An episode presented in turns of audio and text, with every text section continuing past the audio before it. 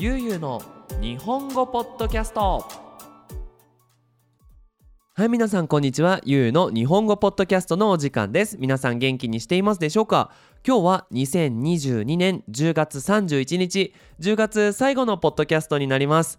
そうですね。もう10月終わっちゃいましたよ。今年も残すとろ残すところ。あと2ヶ月ですね。どうですか？皆さん、えー、これからねクリスマスどんなことしようかなとか。えー、今年までにこれ終わらせたいなーなんていうことあるんじゃないでしょうか。えー、僕はですねそんなにね大きな大きな目標はないんですけどもまたね、えーと、僕のメインプロジェクトの方の悠々日本語プロジェクト、えーと、このポッドキャストとは別のお仕事のプロジェクトがねまたリスタートまた新しくスタートしたということでね今年までに終わらせたい仕事がいくつかありますこれもまたねあの別のポッドキャストで撮っていきたいなと思うんですが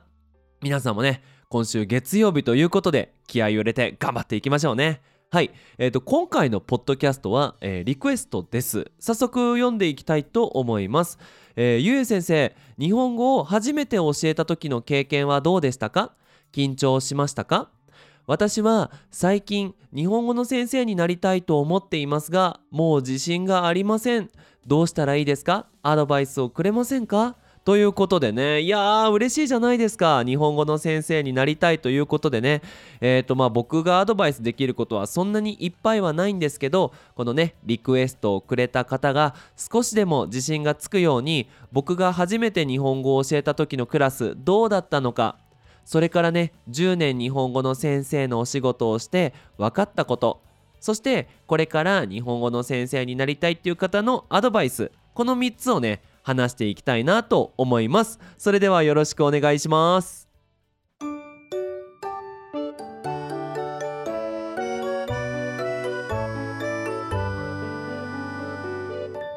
ゆうゆうの日本語ポッドキャスト。はい。ということでねまず最初のテーマなんですが初めてのクラスまああんまりね正直言ってね思い出したくはないんですよね。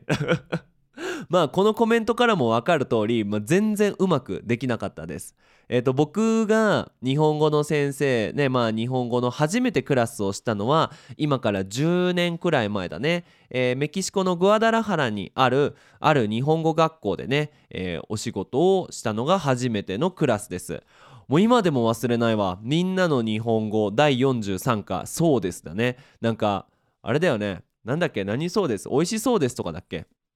そうだね。美味しそうですとか楽しそうですとかのクラスね、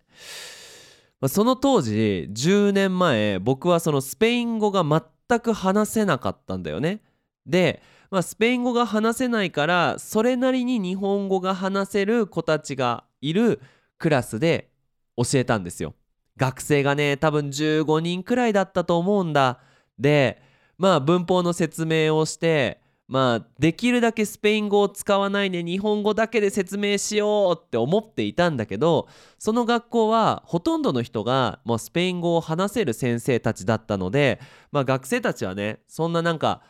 日本語だけのクラスには慣れてなかったからもうみんな全然わからんみたいなね。はい皆さん分かりましたって聞いてもリアクションないみたいな。もうねもう教えてた時にあまりにもリアクションがなさすぎてもう殺してくれって思ったね。思ってたね。もう本当に早く終わってくれって思ってた。うん。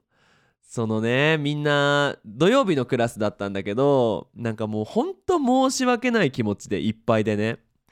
土曜日っていうね休みの時間休みの日にさわざわざ学校まで来てくれて今日は何が勉強できるのかなって楽しみにクラスに入ってきてくれたにもかかわらず僕が上手に説明できないばっかりにもうなんかみんな「えー、何これ?」みたいな。全然わかんないんだけどみたいなね。で僕もスペイン語をちょっと話すとそれからスペイン語の質問が来たら答えられないと思ってもうほんと日本語だけでやったんだけどうまくいかなかったね。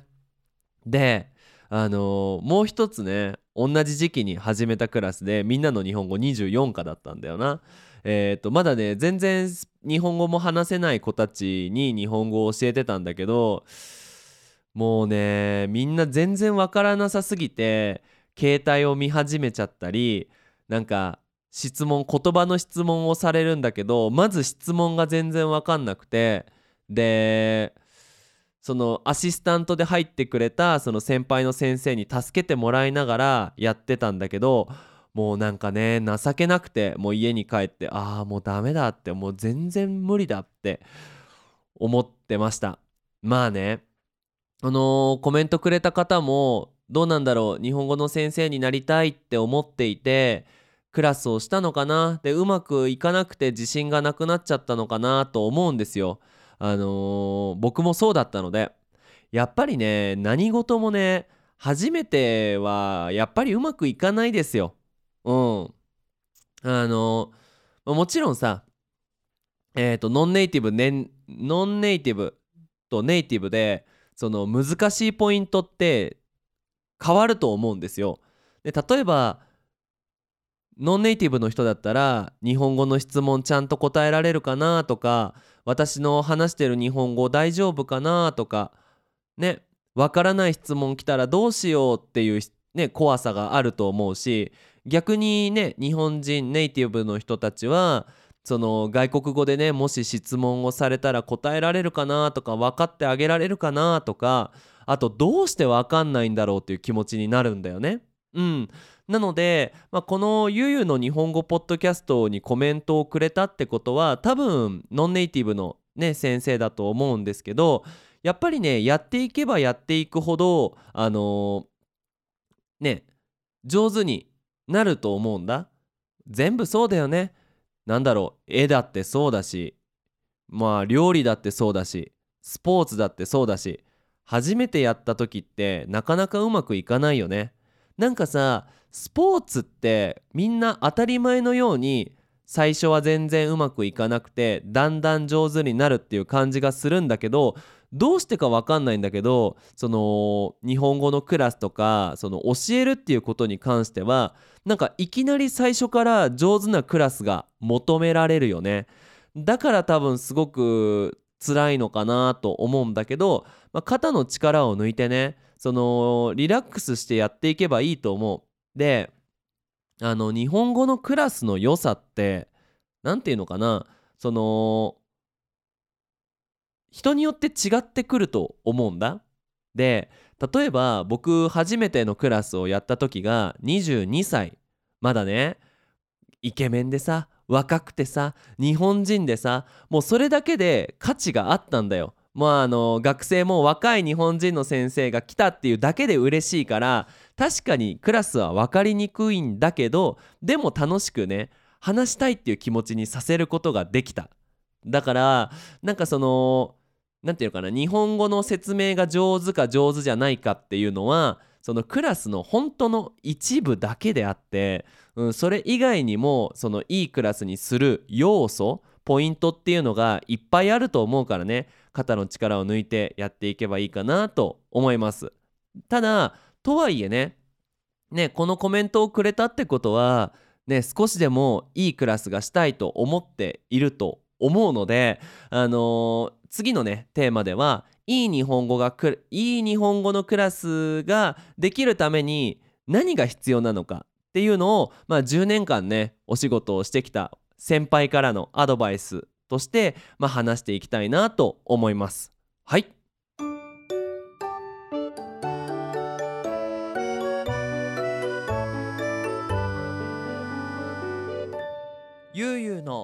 日本語ポッドキャストはいということで、えーと、いい日本語のクラスができるためにこれ2つのポイントがあります。えっ、とまず1つ目は経験経験 experience だよね。うんこの経験っていうのはすごく大切だよね。経験があればあるほどねもちろんあの質問された時とかあいいクラスをするために何をすればいいかっていうのが分かってくる。んだけどだけどじゃあこの日本語クラスの経験はどうやったらねその得ることができるのか。ね。っていうのはたくさんクラスをするだけではその経験っていうのはね積み重なっていかないんですよ。うんもらえないわけですね。で僕はこの日本語のクラスに関してこう計算式なんだろうなもう全然英語もスペイン語も分かんないけどまああるねこうポイントがあるんですよ。ちょっとこれ答えから言うと考える量足すチャレンジのコンテンツかけるクラスの数が経験になると思うんです。つまりただただただただクラスをやっても経験っていうのはこう積み重なっていかないんですね。でその数の前に考える量とチャレンジのコンテンツでそれを何回クラスでやっているかで経験が決まるっていう形ねもうちょっと分かりやすく言うとそのクラスの準備をする時にああ日本語を教えればいいよな終わりじゃなくてどうやったら分かりやすいんだろうとかどうやったら楽しくなるんだろうとかどうやったら学生はそのあ自分日本語上手になってなってるって思うんだろうっていうのをいっぱい考えるのね。で考えた後にじゃあそれを実現するためにどんなクラスの中のアクティビティとかコンテンツを作ればいいかっていうのを考えてそれをクラスに入れる。だから宿題もそうだしクラスの中の活動もそうだしゲームもそうだしそのねいろんなクラスの中で練習する読解読む活動ね聞く活動話す活動の中にこう自分で作った新しいチャレンジコンテンツを入れるとでそれを20回30回クラスでやっていくとだんだんだんだん経験が積み重なっていくわけですねなので決められたクラスを決められたように何も考えないでただクラスをすると全然ねあのいいクラスができるようにならないと思うんですよ。うん。これが1点ね。でもう一つは学生が話す量足す。学生が考える時間マイナス、えー、日本語教師が話している時間イコールいいクラス。っていうのが、まあ、僕の中のいいクラスです。つまり学生が話している時間クラスの中でね学生が何かを考えている時間がいっぱいあればあるほどいいクラスになると。思うんです。でその教師が話している時間っていうのはまあ話を聞いているわけなんだけども例えば文法の説明とかアクティビティの説明っていうのはできるだけ短い方がいいらしい。っていうのも大体日本日本人じゃないね、えっと、人間が相手のお話を聞いてすごく集中していられる時間っていうのは3分くらいらしいんですね。うん、つまりじゃあ皆さんこれからアクティビティの説明をします。聞いてください。って言ってからアクティビティがスタートするまで3分以内に終わらせなきゃいけない。それ以上話すとあもう何言ってるか分かんないとか早くアクティビティしたいとかその人間は他のことを考え始めると。うん。なのでそのよくね僕の先生の師匠が言ってたんだけどクラスの後に喉が渇くようではいいクラスではないよと教師がね。学生が水をいっぱい飲むぐらい話すクラスがいいクラスだよっていうのは言われてるのででもしねこうクラスがうまくいかないなっていう時には自分がどれくらい話してるのかなとか学生が話したりアクティビティをする時間は例えば1時間のクラスの中でどれくらいあるかなっていうのを考えた方がいいかもしれない。うん、なのでとにかく簡単にまとめるとクラスの前にはたくさん考えて毎日新しいアクティビティを入れる。そのクラスをたくさんやる。そしてクラスが始まったらえーとね、日本語を教える教師先生たちはできるだけ説明は短く、ね、学生の人たちが話す時間と考えている何かアクティビティをやっている時間をできるだけたくさん取るようにしたらいいんじゃないかなって思います。はい。